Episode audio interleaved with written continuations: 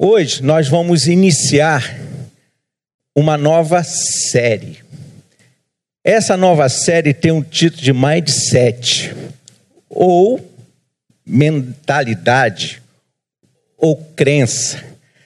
Mindset, na verdade, mindset são crenças ou mentalidades que influenciam o nosso modo de agir, o nosso comportamento.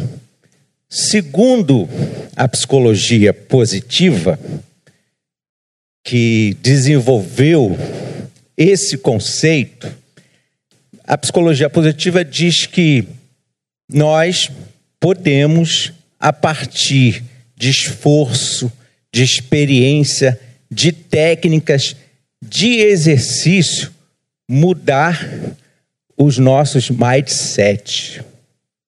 Ok, e aí nós tomamos carona nesse conceito para falar sobre alguns elementos que são como pilares na mentalidade cristã.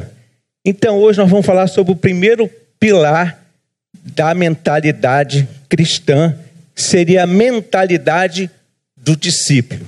Então nosso primeiro pilar hoje é sobre a mentalidade do discípulo elementos que devem estar na base do nosso modo de pensar e assim nortear o nosso comportamento como discípulo de Jesus.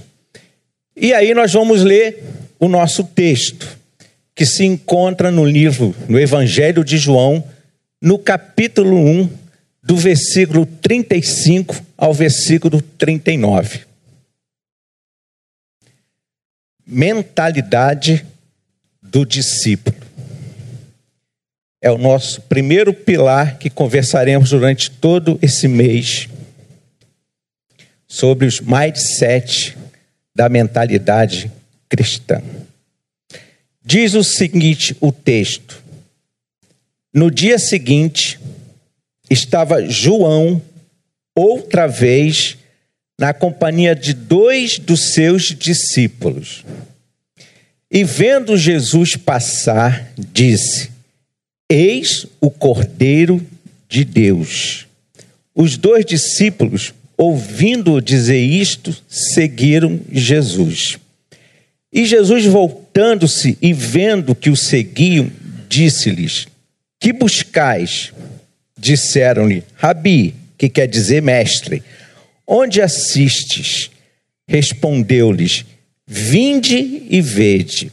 Foram, pois, e viram onde Jesus estava morando, e ficaram com ele aquele dia, sendo mais ou menos a hora décima, ou quatro horas da tarde. Versículo 38. Que buscais onde assistes? São duas perguntas. A primeira é a pergunta de Jesus com o objetivo de sondar-lhe o coração daqueles dois que se propuseram a segui-lo. E essa é a primeira palavra que Jesus diz no Evangelho de João. Essa pergunta pode parecer uma pergunta rotineira, mas não é. Essa pergunta é uma pergunta central, porque existem buscas que são equivocadas. Se nós já lemos, e com certeza lemos, e vocês leram aqui, os quatro evangelhos, nós vamos ver que existem a busca das multidões, que buscam os seus próprios interesses, seguem visando interesses. E há também a ilusão de, de alguém que está buscando a Jesus e, na realidade, está buscando a si mesmo. Então, que buscais? é uma pergunta que sonda o coração e é uma pergunta central.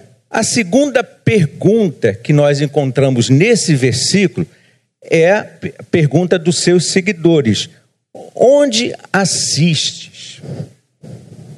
Que é a tradução que nós temos.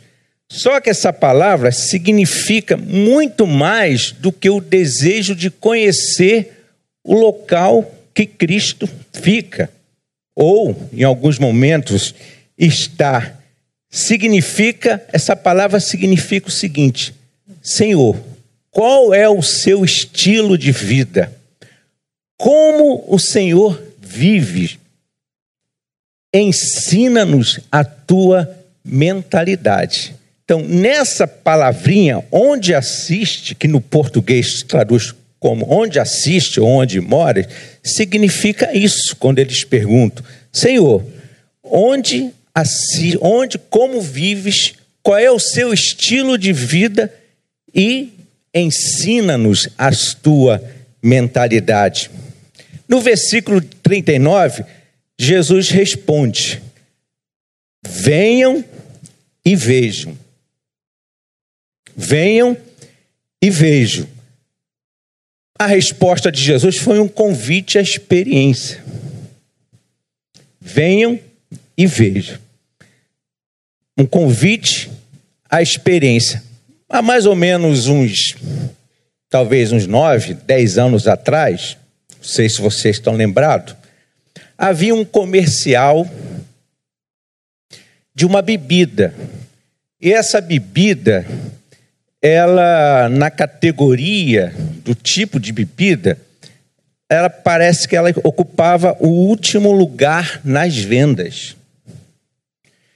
E aí essa bebida implantou um comercial muito bem feito, elaborado por sinal, e contratou alguns artistas. E os, além da, da Ivete Sangalo, contratou o Zeca Pagodinho um grande bebedor dessa bebida. E aí esse comercial passava um grupo pelos bares e cantava: experimenta, experimenta. E aí aquela multidão foram conquistando outras pessoas para aquela bebida no intuito de experimentar, dando a ideia de que se você experimentar, você permaneceria com aquela bebida. Um tempo depois, essa bebida saiu do último lugar de venda para ser a terceira mais vendida. Bom, claro que um tempo depois, o Zeca Pagodinho voltou a beber a sua bebida preferida. O que Jesus diz aqui é: venham e vê, experimentam. Jesus convida a uma experiência, mas diferentemente da bebida, esses foram, experimentaram e ficaram, não voltaram atrás. Sabe por quê, gente? É impossível ficar indiferente quando experimentamos o Cristo. É impossível ficarmos indiferentes quando experimentamos o Cristo. André, que foi o que foi ver e experimentou, descobriu que Jesus era o Messias. Ele gostou tanto do encontro que partilhou sua experiência com o irmão. Encontramos o Messias, disse ele para Pedro, para Simão. Em seguida, conduziu o irmão até Jesus. Encontrar, experimentar partilhar, encontrar, experimentar, partilhar. É assim que a boa nova, é assim que o evangelho se espalhou pelo mundo e continua se espalhando até os dias de hoje. O encontro com Jesus, a experiência com Jesus e o partilhar de Jesus. No Evangelho de João, encontramos vários encontros que são narrados. Quem não lembra ou quem nunca leu o encontro com Nicodemos, a samaritana, o paralítico, a mulher que ia ser apedrejada, o cego de nascença, o encontro de Marta, Maria e Lázaro, encontros que trouxeram grandes mudanças na vida dessas pessoas. Se a gente for parar nesses relatos, desses encontros que estão no Evangelho de João, a gente pode entendê-los como verdadeiros, como se fosse uma galeria, uma galeria onde a gente consegue ver e entender a identidade de Jesus através da vida dessas pessoas. Podemos considerá-lo como verdadeiros espelhos para descobrir o que se passa dentro de nós quando encontramos Jesus. Quem encontra Jesus não passa indiferente pela vida. Nos outros evangelhos, nós temos quatro, há outros relatos dos chamados dos discípulos, que nós conhecemos. Resolvemos pegar esse chamado no relato de João, porque é um relato um pouco diferente. Nos outros evangelhos, o chamado se dá a partir, Jesus passa e todos estão ocupados com as suas atividades. Jesus passa e fala: segue-me. E eles imediatamente deixam e passa a segui-lo. Nesse relato de João, eles ouvem a respeito de Jesus e resolvem segui-lo. Claro, se nos outros evangelhos a gente não tem essa ideia direta, mas claro que provavelmente, mesmo aqueles discípulos estando ocupados com as suas atividades, eles já tivessem ouvido falar de Jesus. Até porque Jesus iniciou o seu ministério muito antes da convocação dos doze discípulos. Mas aí, nesses relatos, nos outros relatos do Evangelho, a gente tem algumas características importantes e algumas questões para entendermos. Por exemplo, a gente entende quem eram os discípulos. Quatro eram pescadores: Simão, Pedro, André, Tiago e João. Um era coletor de impostos, Mateus, publicano, considerado traidor do povo, mas uns dos seus biógrafos. Mateus, um dos seus biógrafos. Um outro era um revolucionário, ligado a um partido contrário à cobrança de impostos. Simão o Zelote, um publicano, traidor, outro revolucionário, contrário exatamente a essa cobrança de impostos. Havia também um que tinha pouco entendimento, Filipe, quando ele faz aquela pergunta: Senhor, mostra-nos o Pai. Jesus fala assim: Vocês me acompanham todo esse tempo e ainda não entendem? Um traidor, Judas Iscariote. Um preconceituoso, barrista, Natanael ou Bartolomeu nos outros evangelhos. De Nazaré pode sair alguma coisa boa, mas pelo menos era autêntico. Um era incrédulo, Tomé, cheio de dúvida, mas segundo a tradição, ele organizou uma igreja na Índia. Um que não sabemos muita coisa, Tadeu, mas a tradição também diz que ele morreu como Marte na Síria. E o outro, que sabemos apenas que era filho de Alfeu, Tiago. Foram esses homens que Jesus chamou ao discipulado. A psicologia positiva diz que indivíduos extraordinários possuem um talento especial para identificar seus próprios pontos fracos e fortes e que conseguem converter em sucesso as adversidades da vida. Eu estava vendo um dia desse uma entrevista, na verdade, um bate-papo entre dois expoentes da psicologia positiva. E um dizia o seguinte: seja F, pontinho, pontinho, pontinho, e fique rico. E o outro dizia para ele assim: Eu gosto de conversar com você. A gente não é normal. Gosto de conversar com pessoas que não são normais, pessoas extraordinárias, pessoas fora da curva. Nos quatro evangelhos, os discípulos não são descritos como pessoas extraordinárias. Eles não tinham habilidades fantásticas, eles não eram intelectualmente elevados, eles não tinham boa retórica, oratória, não tinham grandes recursos, não eram respeitados. Eram homens simples, comuns.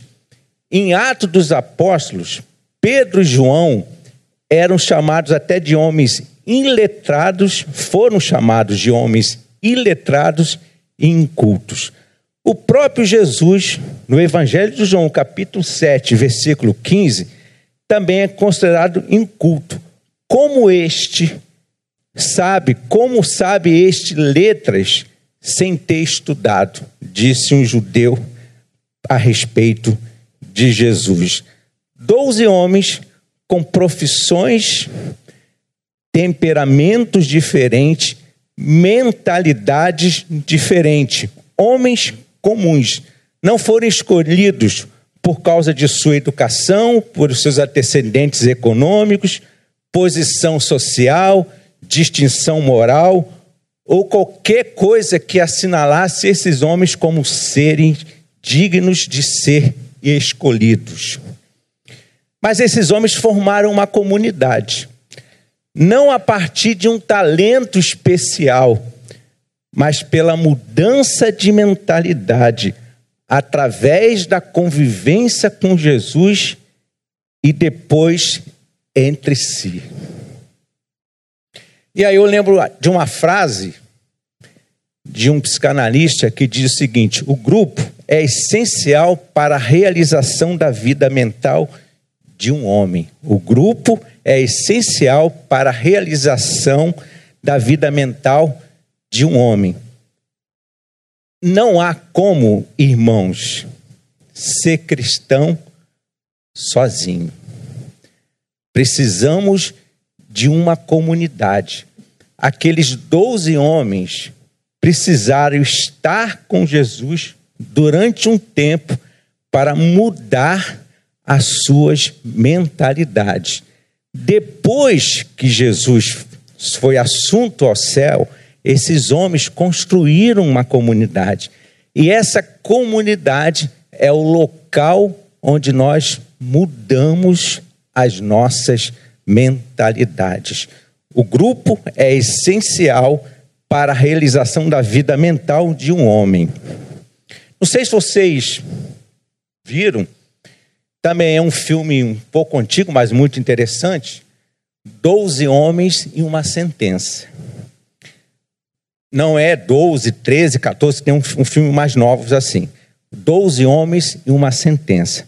O filme conta, olha que interessante, 12 homens e uma sentença, porque o filme conta a história de um grande julgamento onde um jovem estava sendo acusado de assassinato e todas as evidências levavam a, a, aos jurados a crer que aquele, aquele jovem era culpado de assassinato. Um desses doze homens, um desses doze homens, levanta algumas questões. E eles passam a discutir essas questões. No final das contas, a evidência que dava aquele rapaz como assassino a evidência foi mudada ao contrário. Doze homens e uma sentença. Isso dá a ideia para gente de que o grupo no qual nós pertencemos, a nossa mentalidade, ela pode ser forjada e mudada. Portanto, vida comunitária é importante. Vida comunitária é importante. Ninguém consegue nada sozinho.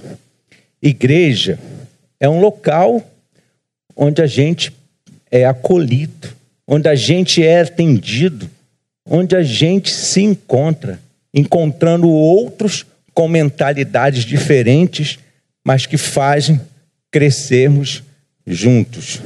Irmãos, valorizem a comunidade que vocês estão. Eu faço minhas, eu faço as minhas escolhas, eu decido a minha vida. É uma frase. Eu faço as minhas escolhas, eu decido a minha vida. Diz uma outra frase de efeito da psicologia positiva. Como motivação no mundo corporativo, perfeito.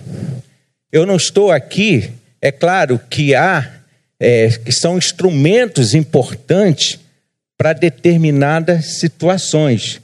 Eu faço minha as minhas escolhas, eu decido a minha vida.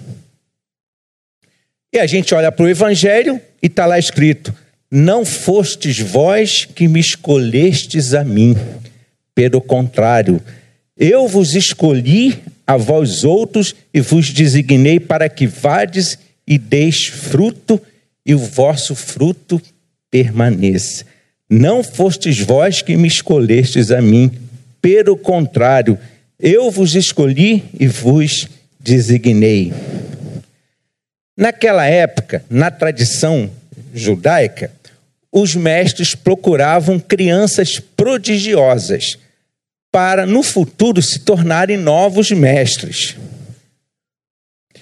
Jesus procurou gente simples e adultas.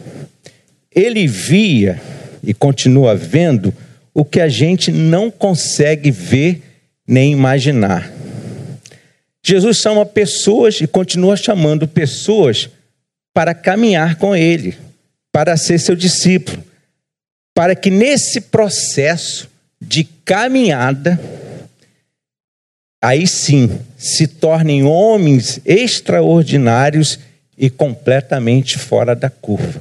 Foi isso que Jesus fez com esses homens. Não foram chamados, diz Paulo, muitos sábios segundo a carne, nem muitos poderosos, nem muitos de nobre nascimento. É claro que o texto já diz para a gente: não foram chamados muitos, mas foram chamados. Sábios, segundo a carne, nem muitos poderosos foram chamados, mas não muito, nem muitos de nobre nascimento. Porque a mentalidade do discípulo, ela deve ser moldada pela mentalidade do mestre, que podemos entender através de três verbos: a mentalidade do discípulo, a nossa mentalidade, que é o que nós estamos falando aqui, ela pode ser mudada pela mentalidade do mestre. E podemos entender isso através de três verbos: abandonar ou renunciar, seguir e servir. Essas palavras, abandonar ou renunciar, seguir e servir, estão no chamado de Jesus. Abandonar Ser discípulo significa dar passos, caminhar. O primeiro passo que, chegue, que segue ao chamado separa o discípulo ou separa nós da nossa existência anterior. Permanecer na situação antiga e ser discípulo de Cristo é impossível. Permanecer na situação antiga e ser discípulo de Cristo é impossível abandonar a velha mentalidade e adotar uma nova, desapegar-se, desprender-se, é sempre necessário na caminhada como discipulado. Todos os seus discípulos foram chamados, mas eles deixaram, renunciaram, abandonaram o que vaziam de imediato e imediatamente obedeceram e seguiram a Jesus. Nos outros evangelhos a gente percebe isso. Todos estavam envolvidos nas suas atividades, mas foram chamados e imediatamente deixaram, abandonaram, renunciaram e seguiram a Jesus. O próprio Jesus vai nos evangelhos ensinando isso. Se alguém vem a mim e não aborrece a seu pai e mãe, e mulher, e filhos, e irmãos e irmãs, e ainda a sua própria vida, não pode ser meu discípulo. É claro que Jesus não está dizendo que, é que a gente deve abandonar a nossa família, não é isso. Quem não abandona a sua própria vida não pode ser meu discípulo. Quem acha, dito de outra forma, quem acha que pode pautar sua vida com mindset de falsa segurança, metas egoístas, realizações, posses, não encontra o sentido da vida. Quem, ao contrário, pauta sua vida na mentalidade de Jesus, sim. E aí, como não lembrar do que Paulo orienta a igreja de Filipos?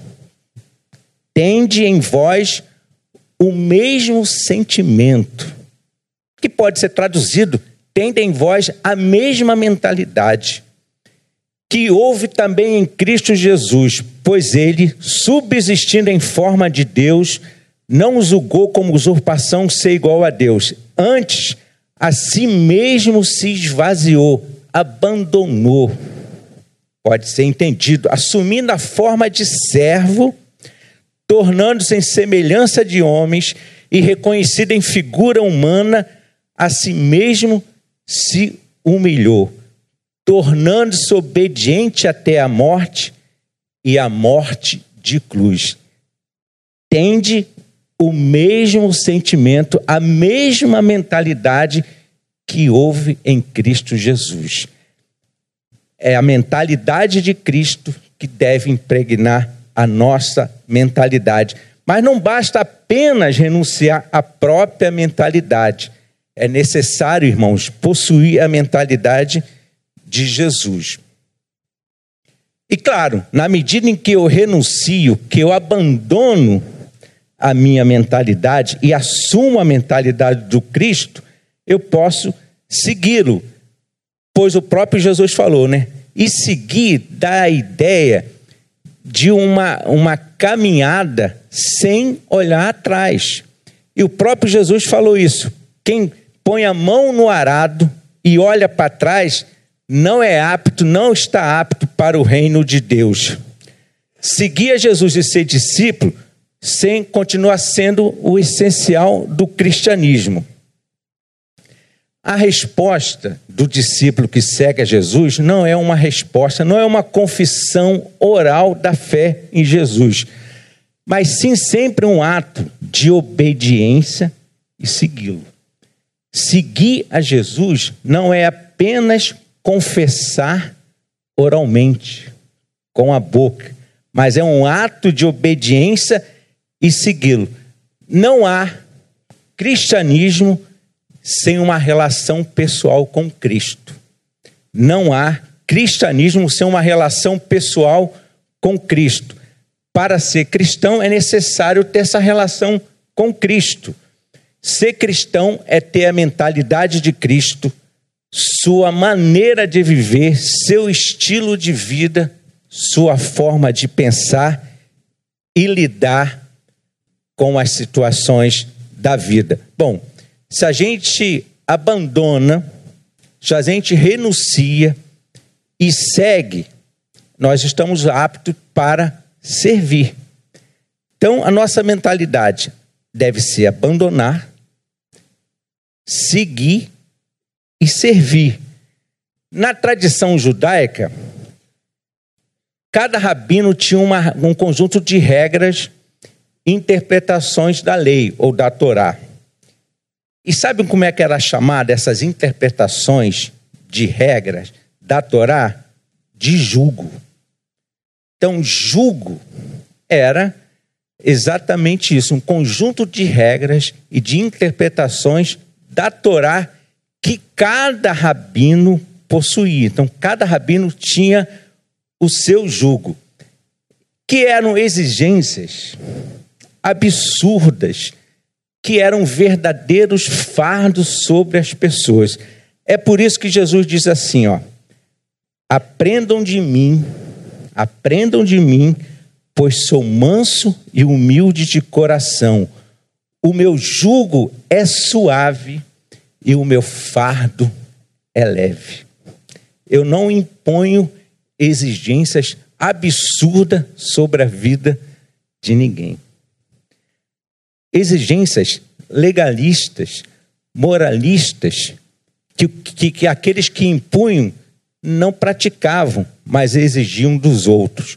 O que Jesus veio e fez foi exatamente ensinar como deve ser feito. Primeiro ele fez e as pessoas aprenderam. Sabe por quê? Porque Jesus não é um conjunto de doutrinação teológica.